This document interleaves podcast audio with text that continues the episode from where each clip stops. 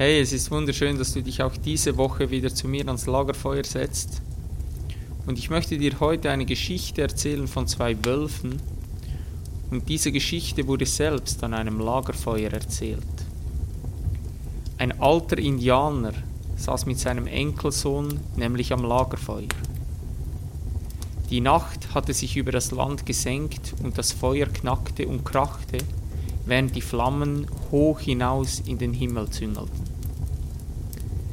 Nach einer langen Weile des Schweigens sagte der alte Indianer zu seinem Enkel, Weißt du, manchmal fühle ich mich, als wenn zwei Wölfe in meinem Herzen miteinander kämpfen würden. Einer der beiden ist rachsüchtig, aggressiv und grausam.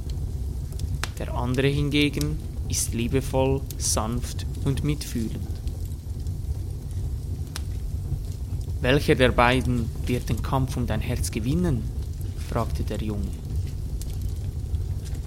Der Wolf, den ich füttere, antwortete der Alte. Lass dich von dieser Geschichte inspirieren und frage dich öfter in deinem Alltag, welchen Wolf fütterst du gerade?